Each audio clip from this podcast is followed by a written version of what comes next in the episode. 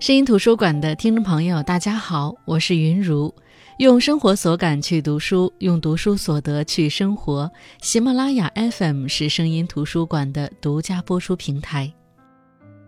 不知道大家每次旅行去到那些人文景点，会不会特意在名人故居多停留一下，揣摩一下当初住在这里的那个人，他的一点一滴、一颦一笑，通过一些可以触摸的细节和记忆中的那个人的信息进行一些碰撞，然后感慨岁月流逝，过眼云烟。一座小小的宅院，似乎可以是我们穿越时光的入口。一直觉得故居里存在的是讲解员的一板一眼，或许更多的就是那些口口相传的故事，走马观花，听听就好了。荒谬的地方，笑笑就行了。可是当真的有人带着历史观去写这些名人故居，我才发现，有形的房子和有肉的人物放在一起是如此的有力量。本期声音图书馆分享的这本书，就是一本通过名人故居的视角去写历史人物的书籍，名字叫《时过子夜灯犹明：故居故人故事》。这本书的作者李路是原国家人文历史的主笔，本科、硕士都毕业于北京大学，专业是新闻学和历史学，多年关注中国近现代史，采访过知名专家和重大历史事件的亲历者，撰写历史普及文章。那在这本书里，作者李路数年来寻访北京、上海、台北、江南等地的名人故居。通过实地考察、查阅史料、采访后人以及亲历者，记述故居的砖瓦门窗、装修布置，以及背后富有时代和性格特色的生活情趣与品味，组成了在《时过子夜灯犹明》这本书里名人的集体回眸。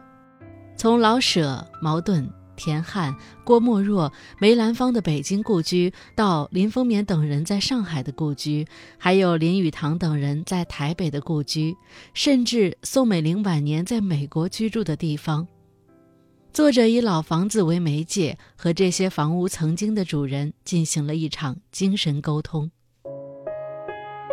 北京因为近几百年来多数时期都是政治中心和文化中心，所以名人故居最多。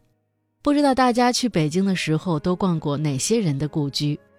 故宫这个封建皇帝的故居，当然是大多数人首次去北京都会去的。那其他的呢？无论是晚清权贵的旧居、民国文人的故居、燕北学术名人的故居，都是值得一去的。但这些故居大多隐藏在繁华街巷的背后，如果不抱有直接的目的去，是很容易错过的。就像在灯市口西街丰富胡同的老舍故居，虽说位于黄金地段，东边紧邻王府井，西边是紫禁城的护城河，但是还是有很多人找不到。老舍一生的精神内核，在他的作品中早有写照。就像老舍的《四世同堂》里描述小羊圈胡同时就说：“人们若不留心找，或向邮差打听，便很容易忽略过去。”那么老舍人生中最后的家也是这样，不留心就错过了。一九四九年受新中国成立的鼓舞，老舍从美国启程回国，哪怕刚做完手术不适合长远旅程，他也一刻都等不及。他要回家来，他要参与新中国的建设。流浪在外，每时每刻，他都知道北平亦或是北京是他的骨血。对于这些投身新中国建设的文化人，肯定是能够享受一些优待的，比如说房子的分配。但是和其他被分配房子的文人不同，老舍的这座小院是他自己买的，因为他觉得独门独院才有家的味道，同时。这也是北京人对于家的追求特点。最小的胡同里的房子也有院子与树，最空旷的地方也离买卖街与居住区不远。那作者在这本书里说，新中国成立伊始，有产业的人纷纷抛售房屋，价格极低，但全北京没人买。解放区干部、归国文艺人士都听从政府分配，住进宿舍楼或合住大院。老舍想买房置地。似乎不合时事。于是老舍见到周恩来，就问总理他能否自己出钱买房。周总理说：“你需要安静的写作环境，没问题，你买吧。”于是老舍成为新中国第一位获得特批可以买房的作家。老舍花了五百美金的稿费买了这处院子，并于一九五零年一家人住了进去。小院其实不大，很多初次来拜访的朋友也觉得格局不太方正，但是老舍却说：“我是作家自己掏钱买房的头一名。”后来好多朋友来过之后，羡慕的不得了。那作者李路在这本书里也用文字给我们展示了老舍的这处小院。简朴的小院在老舍和夫人的手里变得精致温馨，处处体现着平凡人家的生活情趣。老舍在院子里移植了两棵柿子树，他的夫人便为这个新家取名叫丹氏小院。前半生，老舍住过的地方不下几十处。从1950年到1966年，丹氏小院是他一生居住时间最长的地方。丹氏小院是一个大隐隐于市的所在，就像作者说：“参观者一进来，脚步就会不自觉地放得很轻，仿佛怕打扰作家的思考，经落枝头的露珠。”老舍应该是很爱他的这座院子的，因为这座小院里种满了花儿。他们夫妇在院中养了多达三百盆菊花，品种近一百种，恐怕植物园也不过如此。那作者李路说，老舍的培植方法是老舍跟他哥哥舒子祥学来的。舒子祥拉过洋车，当过巡警，骆驼祥子的原型就是他。老舍的花养得极好，因此也总想让别人看。昙花一现，一定叫朋友秉烛夜游。金秋时节，菊花开了，就是丹氏小院的一大盛事，必邀大批朋友轮番饮酒赏菊。老舍曾说，赶上狂风暴雨或者天气突变，就得全家动员抢救花草，十分紧张。几百盆花都要很快地抢到屋里去，使人腰酸腿疼、热汗直流。第二天天气好了，又得把花都搬出去，就又一次腰酸腿疼、热汗直流。夏天暴雨，邻居家的墙倒了，砸死一百多棵菊，全家几天都没有笑容。老舍是爱生活的。他把他的生活环境整理得有条不紊，以他写作的那种细腻来布置一切。那就像作者在这本书里所描述的老舍的旧居一样，正房中间是客厅，面积不大，但几把沙发、一张小圆茶几也够三两知己舒适畅谈。当年法国汉学家贝热龙环视客厅，瓷器、扇子、挂画、插杆，老舍收集的各式手杖、镀金的球形时钟，无不让他感叹。对家具陈设，老舍每天至少亲自擦拭一遍。红木的旧式多宝格和条案上摆着他淘来的古玩和工艺品。老舍先生在文革刚开始的时候就去世了。那时候，大规模抄家还没有开始，这些藏品也就因此大部分保存了下来。不知道大家对老舍是否了解？我对老舍的所有认知都来自于他的作品，觉得他是一个睿智的、朴素的，应该是苦难中浸泡出来的人。最起码，我不会把他与热爱生活、养花弄草连接起来。结果在这本书里才发现了一个这样的老舍，当然，来自同时期他的朋友的评价也许更客观。他们曾打趣说：“傅雷是个书呆子，老舍先生可不是，他是很场面的人物，有老北京那种外场的本事，什么曲艺、戏曲、书画界都能交往，在文艺界也是如此。”什么是外场的本事？其实就是三教九流都能交往。老舍的客厅并非文人雅士专属的高端沙龙，对待朋友，老舍没有贵贱之分。比如他的家里经常有一些不寻常的人，这些人有的给行商当过保镖，有的在天桥卖过艺，有的当过臭脚巡。这些人都是他作品中的模特儿。所以，我们都觉得老舍的作品真。其实，每一篇传世之作都是老舍交了真朋友才得来的。关于老舍的去世，当然我们都知道是自杀。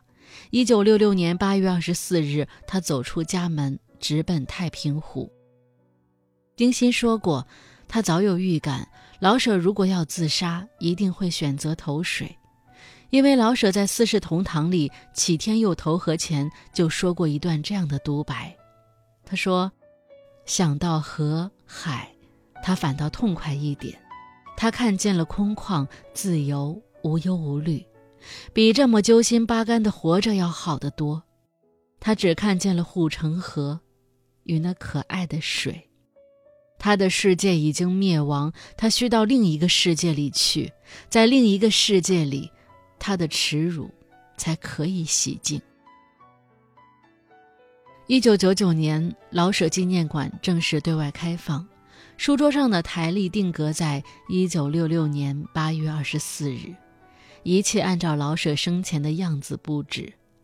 跨进小院，仿佛进入另外一个时空。《四世同堂》里，老舍写齐老人十分热爱自家的小房时说。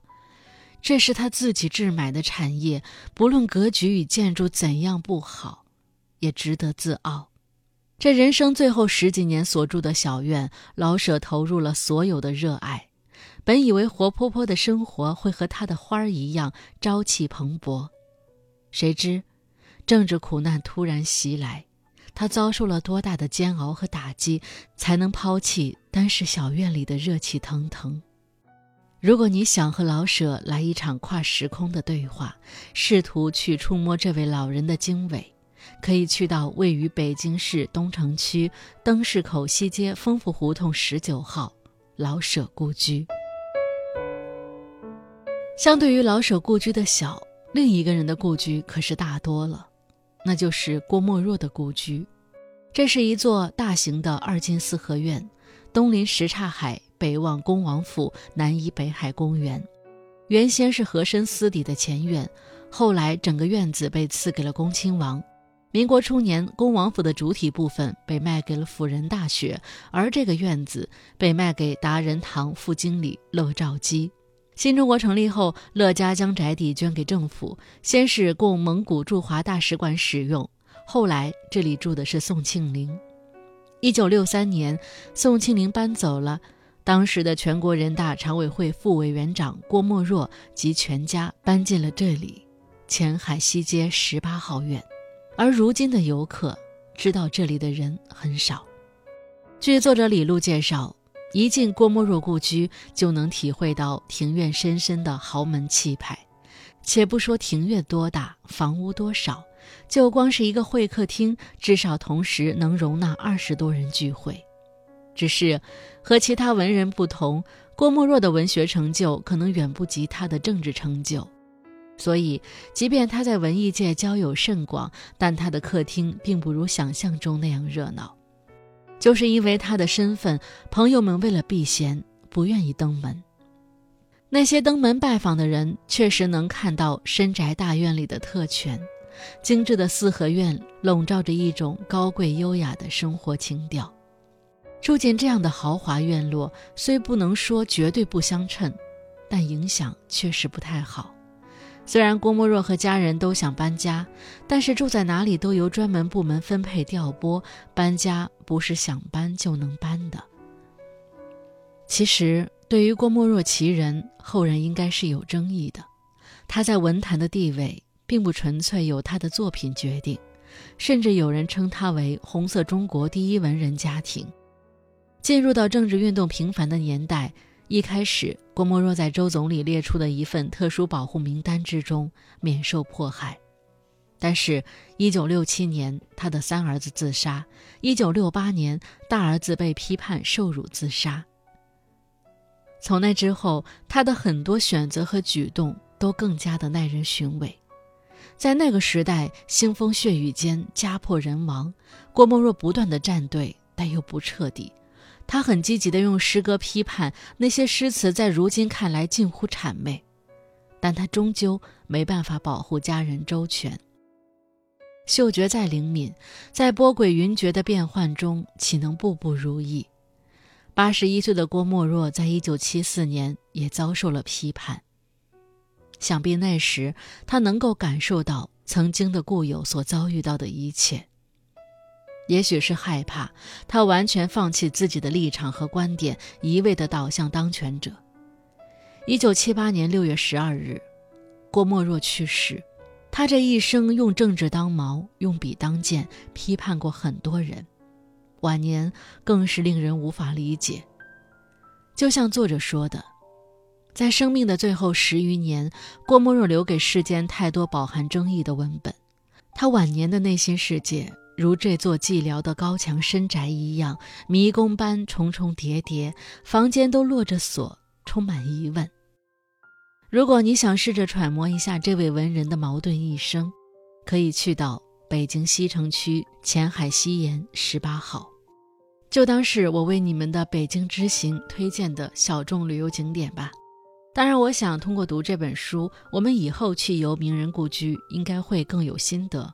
我希望大家在游之前做做攻略，提前了解一下这个人物，试着通过文字想象他的生活习惯，然后当你走进故居里，你便能真正的看到穿越时空的一幕幕。好的，我是云如李璐的这本《时过子夜灯犹明》推荐给大家。声音图书馆，我们下期再见。